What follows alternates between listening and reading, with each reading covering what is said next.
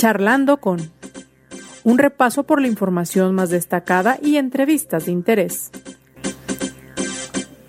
Conduce José Ángel Gutiérrez.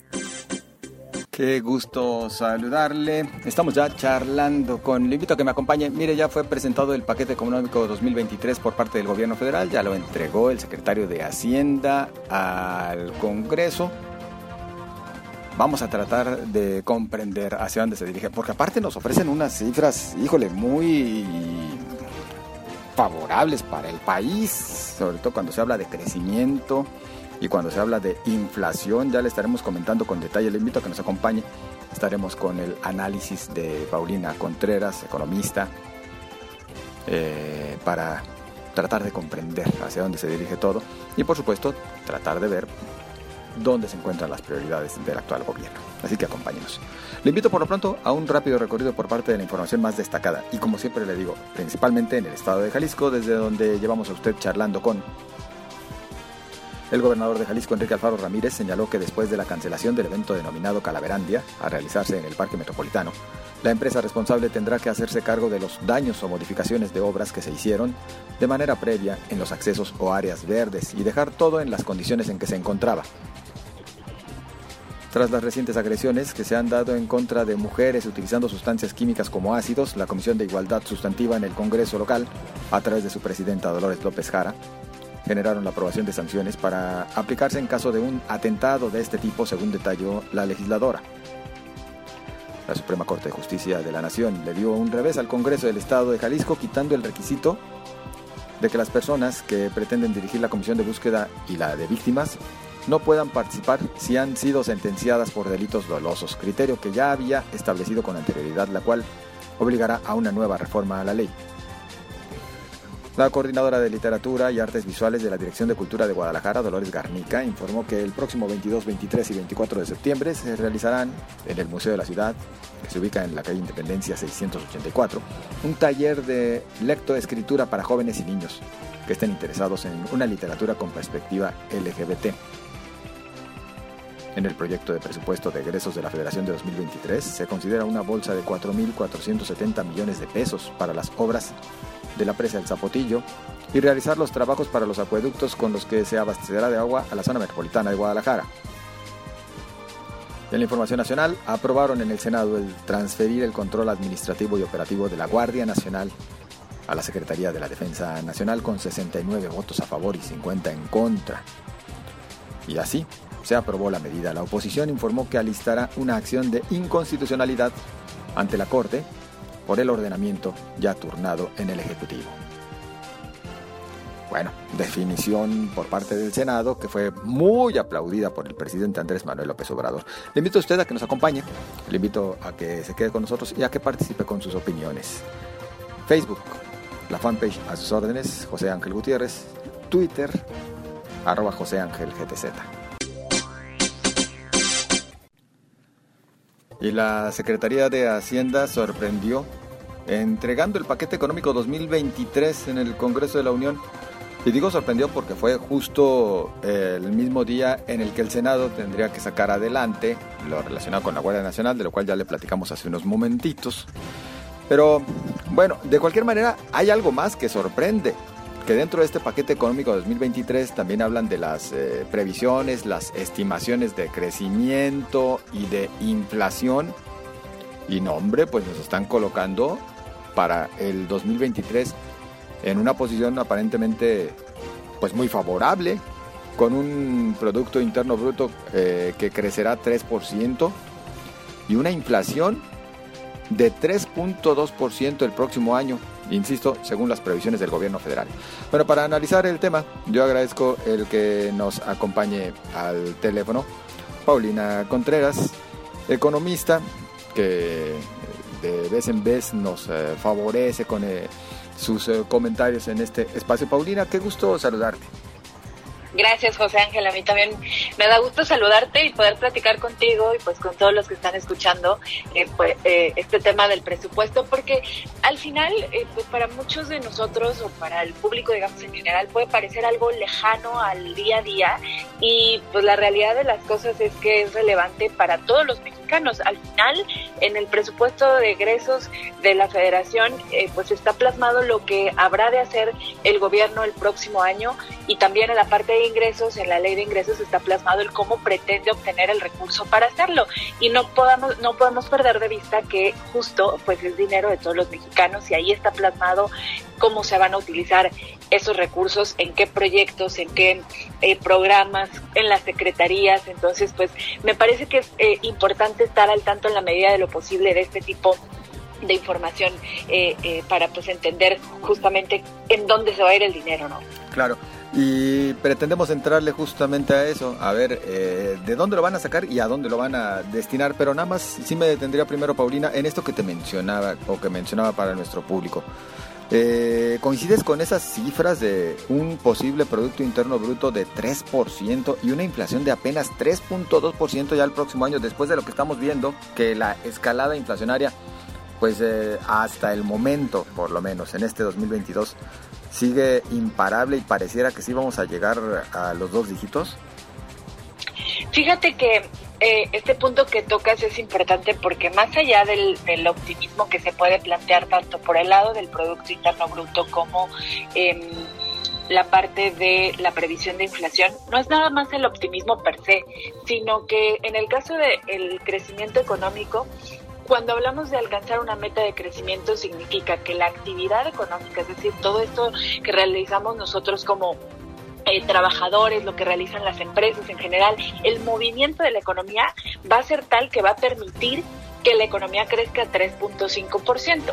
Luego entonces, eh, si consideramos que el panorama no pinta para ello, que hay condiciones externas de las cuales incluso hemos platicado en otras ocasiones, eh, que hay condiciones que pues evitan pensar que podríamos llegar a tal nivel, significará que no estamos em, llegando a producir lo, lo, necesario y por consiguiente tampoco estamos generando los impuestos eh, relacionados con esa producción. Entonces, pues no habría los ingresos suficientes que está plasmando o planteando el gobierno federal. De ahí la importancia de tener pronósticos, digamos, eh, más certeros, menos optimistas o más reales, más que certeros, más reales, porque en caso de no alcanzar, digamos, este, eh, este pronóstico de crecimiento, significaría que al no tener los recursos suficientes, pues tendríamos que buscarle de dónde recortarle para poder hacer el gasto que se está planteando. Y en el caso de inflación, pues bueno, también eh, hay que señalar que pues el pronóstico que está planteando la Secretaría de Hacienda, que es de 3.2% para el cierre del 2023, pues está un tanto distante de lo que se visualiza toda vez que eh, se estaría pensando en un pronóstico pues un poco más cercano hacia el 4%. El propio Banco de México, que es la entidad encargada de controlar la inflación en nuestro país, bueno, más que entidad, la institución, eh, pues pronostica que será hasta 2024 cuando alcancemos la meta de inflación que es 3% más menos uno. Luego entonces, pues bueno, también ahí estaría hablando de eh, pues un, pronóstico que no estaría necesariamente acercado eh, eh, a lo que es la, la realidad de lo que se espera. Es por eso la importancia de estos pronósticos. Hay otras variables como el tipo de cambio que también se pronostican y se plasman en estas variables macroeconómicas, la tasa de interés, el precio del barril, que también es relevante en materia de ingresos y que se estaría pronosticando en 68.7 dólares por barril, lo cual eh, pues está ahí sí un tanto conservador, considerando que ahorita pues había sobrepasado niveles eh, altos correspondientes a lo que habíamos visto previamente. Sí, cuando en realidad se pronostica un cierre de 2022 con un eh, petróleo en 93.6 dólares el barril. La verdad es que la previsión para 2023 sí la dejan muy abajo como para pues generar expectativa después de que se tuvieron más ingresos, ¿no?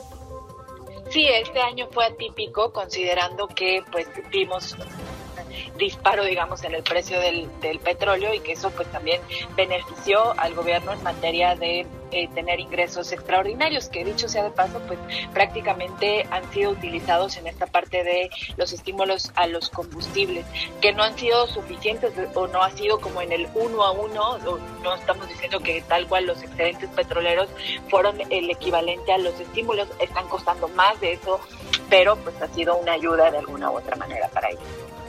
Oye, Paulina, eh, algunos analistas, por cierto, con una postura tal vez hasta muy de alarma, hablan de que, pues lejos de estas cifras alegres, en realidad lo que estaremos enfrentando prácticamente ya para el cierre de la actual administración federal sería a un gobierno prácticamente en quiebra. ¿Tú empatarías en algún momento con esas posturas, insisto, ya inclusive fatalistas?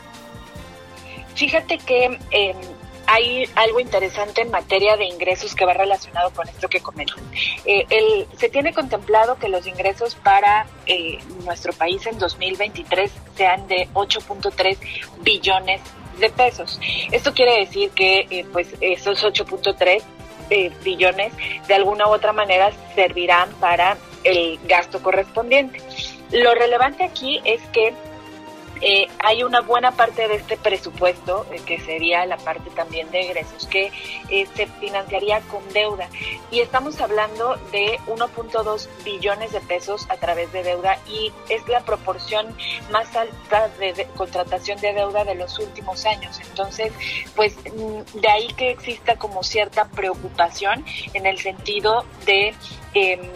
Eh, pues eh, evaluar cómo eh, se estaría financiando con deuda y que pues equivale prácticamente al 3% del Producto Interno Bruto y es una proporción, yo creo que es la más alta de los últimos 10 o 15 años aproximadamente. Entonces, pues hablaría justo de la parte de, endeudarse por un lado y de seguramente recortes por el otro. Pues entonces ahí digamos hace el match con esto que decíamos de no ser congruentes o ser demasiado optimistas repercutirá en justamente esto, tener que endeudarse o recortar para poder alcanzar las prioridades que están plasmadas en el presupuesto. Dicho sea de paso, eh, en cuanto a prioridades presupuestales de proyectos o programas, pues el gran ganador sigue siendo el tren Maya y eh, más allá del tema de las secretarías que cada una tendrá su presupuesto, pero a nivel proyecto es el tren Maya el que sin duda se lleva el primer lugar de de, proyecto eh, con mayores recursos. Estamos hablando de 143 mil millones de pesos,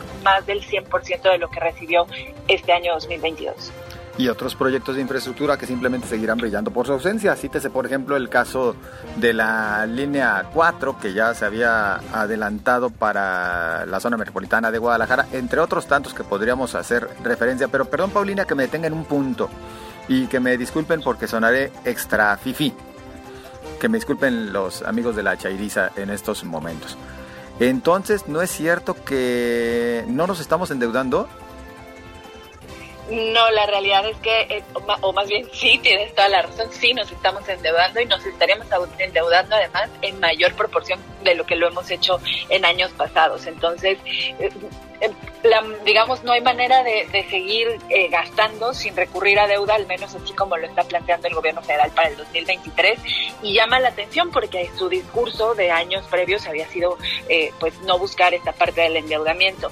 No está mal endeudarse en el sentido de que es una fuente de financiamiento. Lo malo aquí es que, eh, pues, cuando se endeuda para proyectos que no necesariamente son eh, los óptimos, pues es ahí donde el costo-beneficio empieza a ser mayor que el impacto positivo que podría tener. Y estamos hablando no es menor pensar que eh, sea el 3% del Producto Interno Bruto el, el hecho de eh, pues estarnos endeudando como tal. A ver, Paulina, también en esa parte me detengo para que por favor a quienes no somos expertos en la materia nos pudieras explicar un poco. Porque se habla de que la deuda pública, por ejemplo, aunque el secretario de Hacienda, quien dicho sea de paso, y esto es un mero chisme, eh, vienen diciendo desde hace días que él ya presentó su renuncia, pero no se la han aceptado. Ese será otro asunto que estaremos viendo, eh, se define en los próximos días. Bueno, él advirtió que la deuda pública se mantendrá estable y sostenible para ubicarse en 49.4% respecto al Producto Interno Bruto en 2023. Si es manejable, si es estable, si es sostenible tener una deuda de, equivalente al 49.4% del PIB.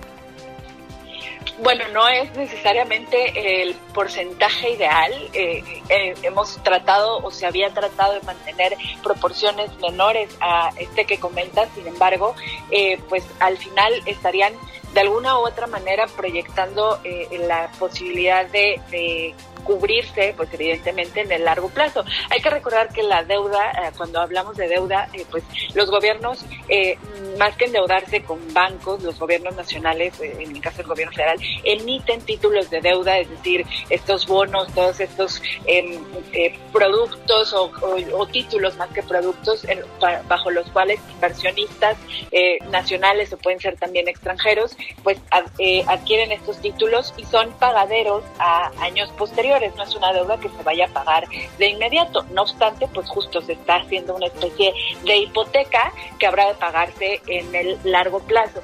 Obviamente, pues tirando a que realmente la recuperación de los años venideros sea la que permita hacer frente a las obligaciones que se contratarían hoy.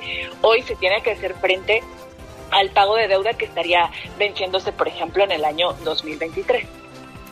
De aquí para los que tengan todavía dinero, si es que existen, no, sí existen en algunas partes.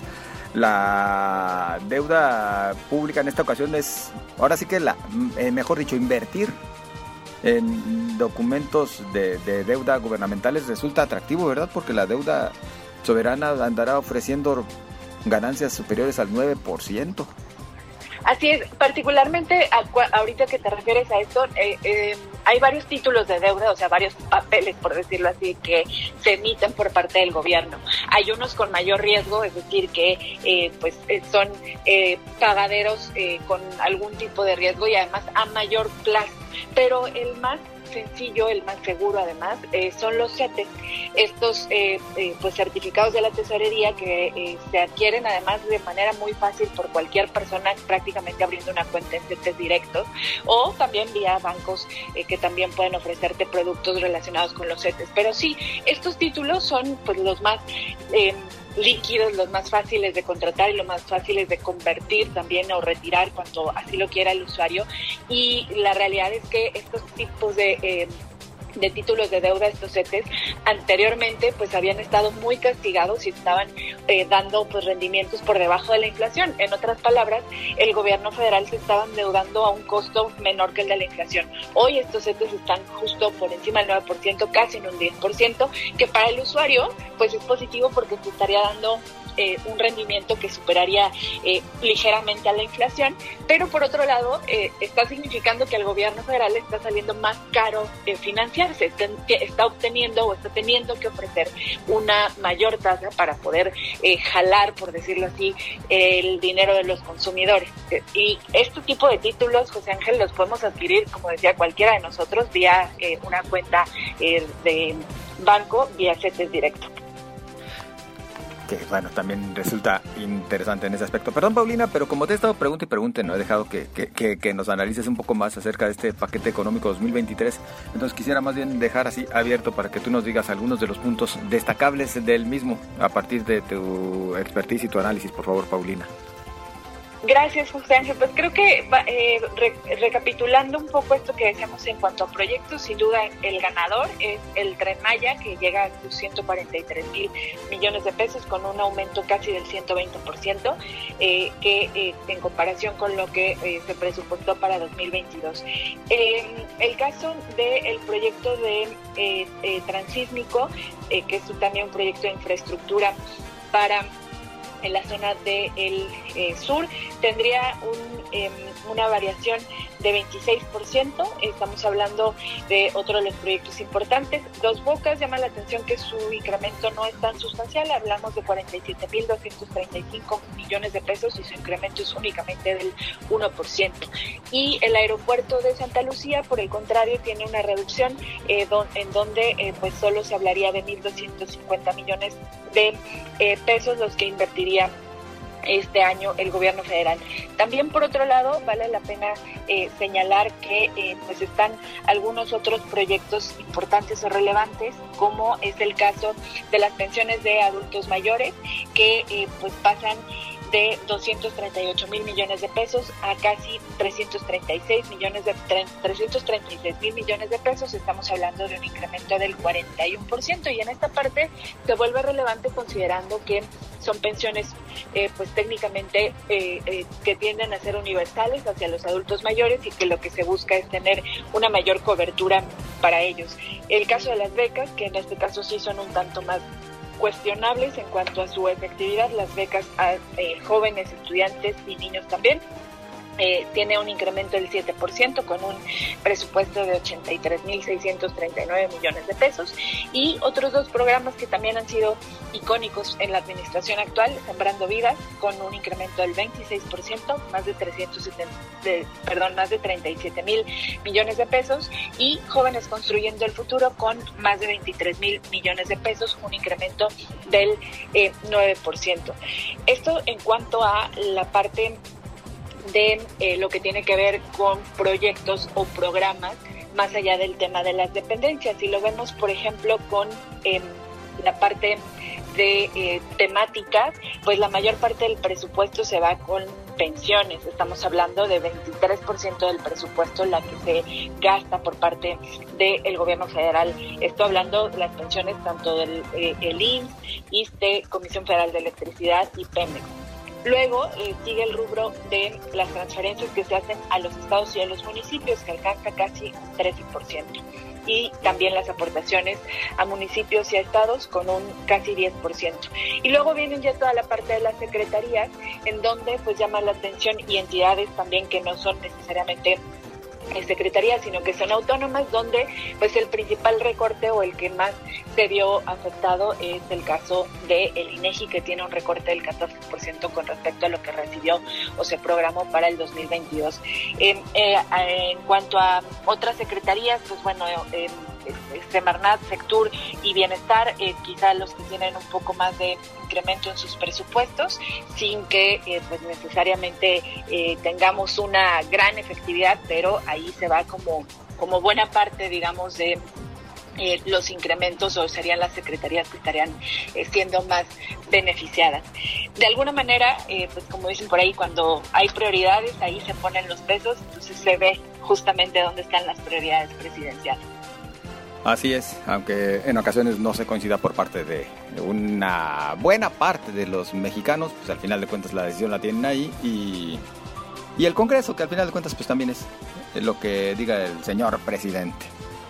Porque ciertamente la, la digamos, la ruta de aprobación pues no la tiene complicada, toda vez que la parte de la ley de ingresos eh, tiene que pasar por aprobación del Congreso y del Senado. En ese sentido, pues podría tener un poquito más de eh, resistencia por la parte del Senado, pero el caso del presupuesto de egresos, es decir, todo lo que se gasta, pues con la simple aprobación de la, eh, de la mayoría de eh, Morena en el Congreso, en la Cámara de Diputados, perdón, eh, pues es suficiente, Morena y sus aliados. Estamos hablando de que la ley de ingresos pasa únicamente por aprobación de Cámara de Diputados, entonces eh, esa parte, pues la aduana está como sencilla de pasar. Exactamente. Paulina, como siempre, agradecidos por tu compañía, por tus conceptos, por tu orientación muy amable. Gracias a ti, José Ángel, como siempre, un gusto poder platicar contigo y con todos los que están escuchando. Gracias de nueva cuenta, Paulina Contreras, economista. Bueno, y economista a quien se le entiende, que esa es la parte todavía más interesante del asunto, ¿no? Como que nos deja muy claro eh, en su análisis lo que sucede en un tema que para la mayoría es complicado de, de comprender. Así llegamos al final de este espacio para usted. Como siempre, muchas gracias. Le deseo tenga excelente fin de semana. Mire, eh, le espero el lunes con el último capítulo de esta temporada de Charlando con. Nos eh, esperaremos unos días para regresar con usted en una nueva temporada, así que por lo pronto el lunes estaremos llevándole a usted el último capítulo de nuestro espacio, por lo que corresponde a esta la séptima temporada. Agradezco de nuevo su compañía y espero sus comentarios en redes sociales, en Twitter, arroba José Ángel GTZ, en Facebook, José Ángel Gutiérrez, la fanpage. Pásela bien, tenga buen fin de semana.